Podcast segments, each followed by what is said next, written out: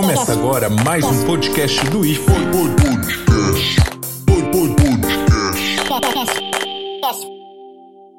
Olá, ouvintes! Como prometido, hoje teremos um episódio especial de Halloween, uma adaptação da história de Lígia Fagundes Telles, Venha Ver o Pôr do Sol, com as vozes de Ana Carolina, como narradora, Kylon, como Ricardo, Ana Laura, como Raquel. Muito obrigada pela sua audiência. Nos siga em todas as redes sociais, arroba podcast do IFE, e que seu Halloween seja bem assustador.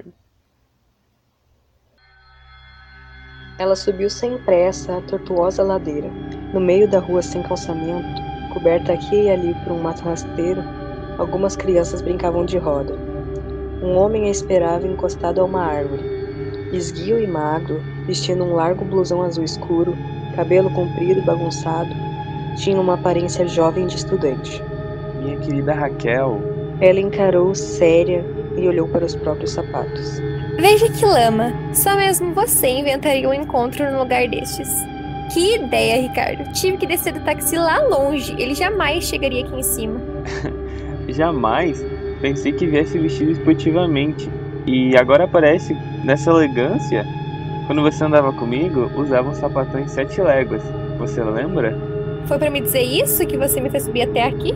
Guardando as luvas na bolsa, a moça tirou um cigarro. Ah, Raquel, você está tão linda.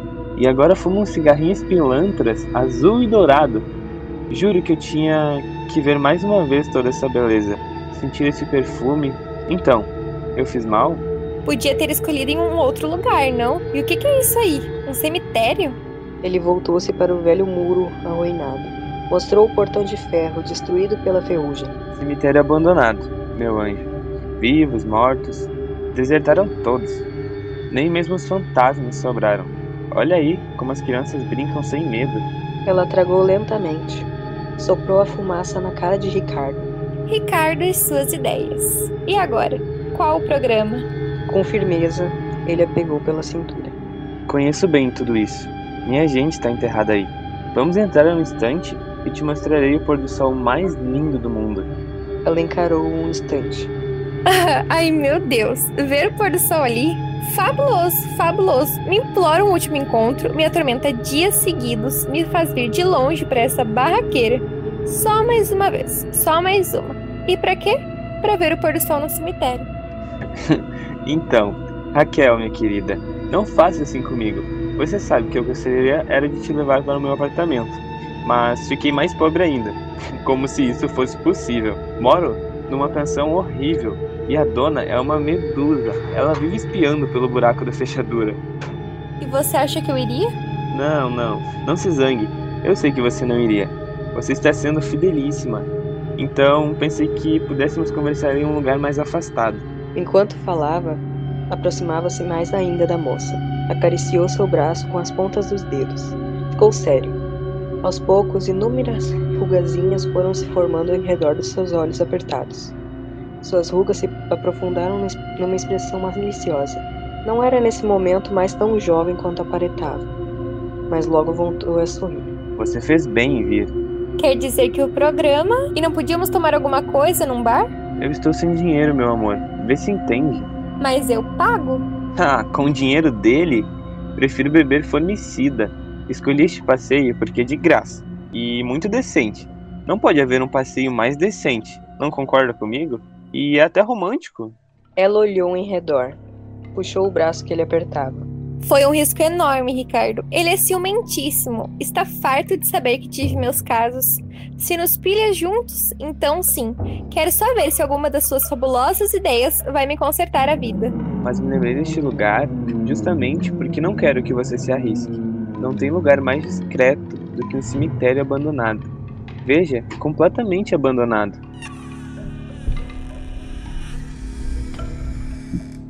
Alguém jamais saberá que estivemos aqui. É um risco enorme, já disse. Não insista nessas brincadeiras, por favor. E se acontecer um enterro? Não suporto enterros. Mas enterro? De quem? Raquel, quantas vezes preciso repetir a mesma coisa? Há séculos, ninguém mais é enterrado aqui. Acho que nem os ossos sobraram. Que bobagem. Vem comigo, pode me dar o braço. Não tenha medo. O mato rasteiro dominava tudo. Não satisfeito de ter se alastrado furioso pelos canteiros, subira pelas sepulturas, infiltrara-se, ávido pelas rachaduras dos mármores, invadira as alamedas de pedras esverdeadas, como se quisesse com sua violenta força de vida cobrir para sempre os últimos vestígios da morte. Os passos dos dois ressoavam sonoros como uma, uma estranha música feita do som das folhas secas trituradas. Brava, mas obediente, ela se deixava conduzir como uma criança. Às vezes mostrava certa curiosidade por uma ou outra sepultura. É imenso, hein? E tão miserável. Nunca vi um cemitério mais miserável. Que deprimente. Vamos embora, Ricardo. Chega. Ali, Raquel. Olha um pouco para esta tarde. Deprimente porque não sei onde foi que eu li. A beleza não está nem na luz da manhã, nem na sombra da noite. Está no crepúsculo, neste meio tom, nessa ambiguidade. Estou lhe dando um crepúsculo numa bandeja e você se queixa? Não gosto de cemitério, já disse, e ainda mais cemitério pobre. Delicadamente, ele beijou a mão dela. Você prometeu passar um fim de tarde com esse sofrido homem. É, mas fiz não. Pode ser muito engraçado, mas não quero me arriscar mais. Ele é tão rico assim? Riquíssimo. Vai me levar agora numa viagem fabulosa até o Oriente. Já ouviu falar no Oriente? Vamos até o Oriente, meu caro. Ele pegou uma pedra e a fechou na mão. As rugas voltaram a se estender ao redor de seus olhos. A fisionomia, tão aberta e lisa, repentinamente escureceu, envelhecida. Mas logo reapareceu o sorriso e as rugazinhas sumiram. Eu também te levei um dia para passear de barco, lembra? Recostando a cabeça no ombro do homem, ela começou a andar um pouco mais devagar. Sabe, Ricardo, acho que você é mesmo meio tonto. Mas apesar de tudo, tenho às vezes saudade daquele tempo. Que ano aquele? Quando penso, não entendo como aguentei tanto tempo. Imagina só, um ano. É que você tinha lido A Dama das Camélias. Ficou toda frágil, toda sentimental. E agora? Que romance você está lendo? Minha querida esposa, eternas saudades. Pois sim, durou pouco essa eternidade. Mas é nesse abandono na morte que faz o encanto disto. Não se encontra mais a menor intervenção dos vivos, a estúpida intervenção dos vivos. Veja, ele apontou uma sepultura abandonada com erva daninha brotando dentro das fendas. O musgo já cobriu o nome na pedra. Por cima do musgo ainda virão as raízes, depois as folhas. Essa é a morte perfeita. Nem lembrança, nem saudade, nem o um nome sequer, nem isso. Ela conchegou-se mais ainda a ele. Ai, ai.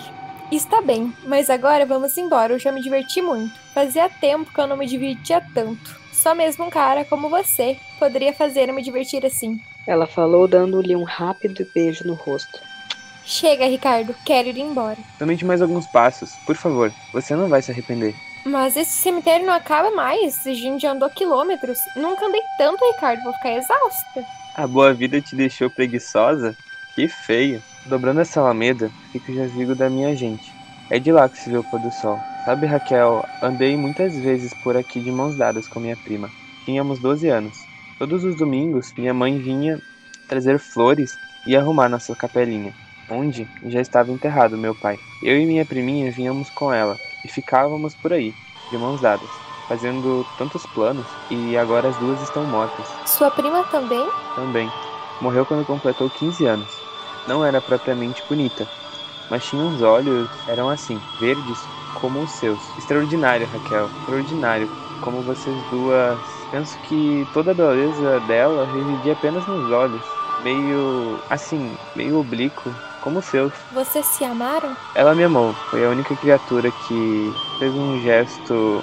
Enfim, não tem importância. Raquel tirou-lhe o cigarro, tragou e depois devolveu. Eu gostei de você, Ricardo. E eu te amei. E ainda te amo. Percebe agora a diferença? Esfriou, não? Vamos embora? Já chegamos, já chegamos, meu amor. Aqui estão os meus mortos. Pararam diante de uma capelinha coberta de alto a baixo por vegetação. A estreita porta rangeu quando ele abriu. A luz invadiu o cubículo de paredes escuras, cheias de estrias de antigas goteiras. No centro do cubículo, um altar meio desmanchado, coberto por uma toalha velha. Haviam dois vasos de opalinas secas ao lado de um tosco crucifixo de madeira. Entre os braços da cruz, uma aranha tecera dois triângulos de teias. Na parede lateral, à direita da porta, uma portinhola de ferro dando acesso para uma escada de pedra descendo em caracol para a catacumba. Ela entrou na ponta dos pés, evitando tocar, mesmo que de leve, naqueles restos da capelinha. Que triste isso, Ricardo. Você nunca mais veio aqui? Assim ele tocou no rosto da imagem, coberta. Assim ele tocou no rosto da imagem coberta de poeira e sorriu, melancólico. Sei que você gostaria de encontrar tudo limpinho, flores nos vasos, velas, sinais da minha dedicação, certo? Mas já disse que o que eu mais amo neste cemitério é precisamente o abandono, essa solidão. As pontes com o outro mundo foram cortadas, e aqui a morte se isolou total, absoluta. Ela adiantou-se e espiou através das barras de ferro enferrujadas. Na meia luz do subsolo, os gavetões se estendiam ao longo das quatro paredes que formavam um estreito retângulo cinzento. O que tem lá embaixo? Pois lá estão as gavetas. E nas gavetas, minhas raízes. Pó, meu pó. Aproximou-se de uma gaveta no centro da parede, segurando firme na alça de bronze, como se fosse puxá-la. A cômoda de pedra. Veja como é grandiosa. Permanecendo no topo da escada, ela inclinou-se mais ainda para ver melhor. Todas essas gavetas estão cheias? Cheias? Só as que têm retrato e inscrição. Está vendo? Nesta está o retrato da minha mãe. Aqui ficou a minha mãe. Vamos, Ricardo, vamos. Você está com medo? Claro que não. Estou é com frio. Suba e vamos embora. Estou com frio. Ele nem respondeu. Adiantou-se até um dos gavetões na parede e acendeu um fósforo. Inclinou-se para o medalhão frouxamente iluminado. A priminha, Maria Emília. Lembro-me até do dia em que tirou esse retrato, duas semanas antes de morrer. Prendeu os cabelos com uma fita azul e veio se exibir. Estou bonita? Estou bonita? Não é que fosse bonita, mas os olhos. Venha ver, Raquel. É impressionante como tinha olhos iguais aos seus. Ela finalmente desceu a escada, encolhendo-se para não esbarrar em nada. Que frio faz aqui! E que escuro, não estou enxergando. Pegue, dá pra ver muito bem.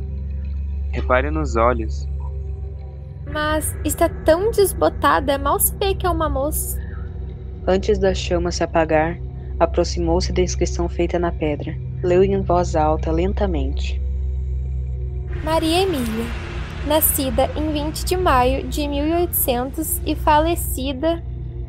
Mas essa não podia ser sua namorada, ela morreu há mais de 100 anos, seu mentiroso.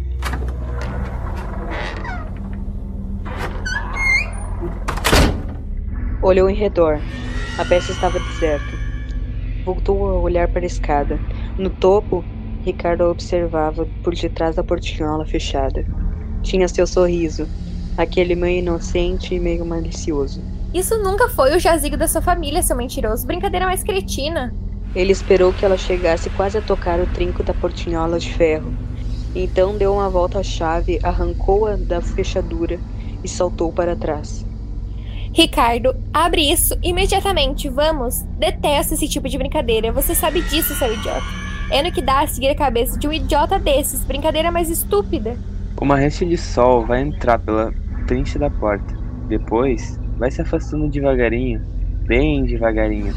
Você terá o pôr do sol mais belo do mundo. Ricardo, chega, já disse, abre isso imediatamente. Vamos, imediatamente.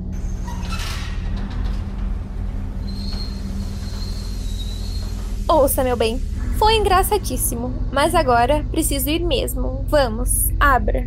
Ele já não sorria. Estava sério, os olhos diminuídos. Em redor deles, reapareceram as rugas. Boa noite, Raquel. Boa noite. Chega, Ricardo, você vai me pagar. Raquel então estendeu os braços por entre as grades, tentando agarrá-lo. Cretino, me dá a chave dessa porcaria, vamos? Examinou a fechadura nova em folha, em meio às grades cobertas por uma crosta de ferrugem. Imobilizou-se, foi erguendo o olhar até a chave que ele balançava pela argola, como um pêndulo. Encarou o rapaz, apertando seu rosto pálido contra a grade. amoleceu o corpo inteiro e foi escorregando. Voltado ainda para ela, ele chegou até a porta e abriu os braços. Foi puxando as duas folhas escancaradas. Boa noite, Raquel. Os lábios dela se pregavam um ao outro como se entre eles houvesse cola. Não. Durante algum tempo, ele ainda ouviu gritos como se de um animal sendo estraçalhado. Depois, foram ficando ainda mais remotos, abafados como se viessem das profundezas da terra. Nenhum ouvido humano escutaria agora. Ele naturalmente acendeu um cigarro e foi descendo a ladeira.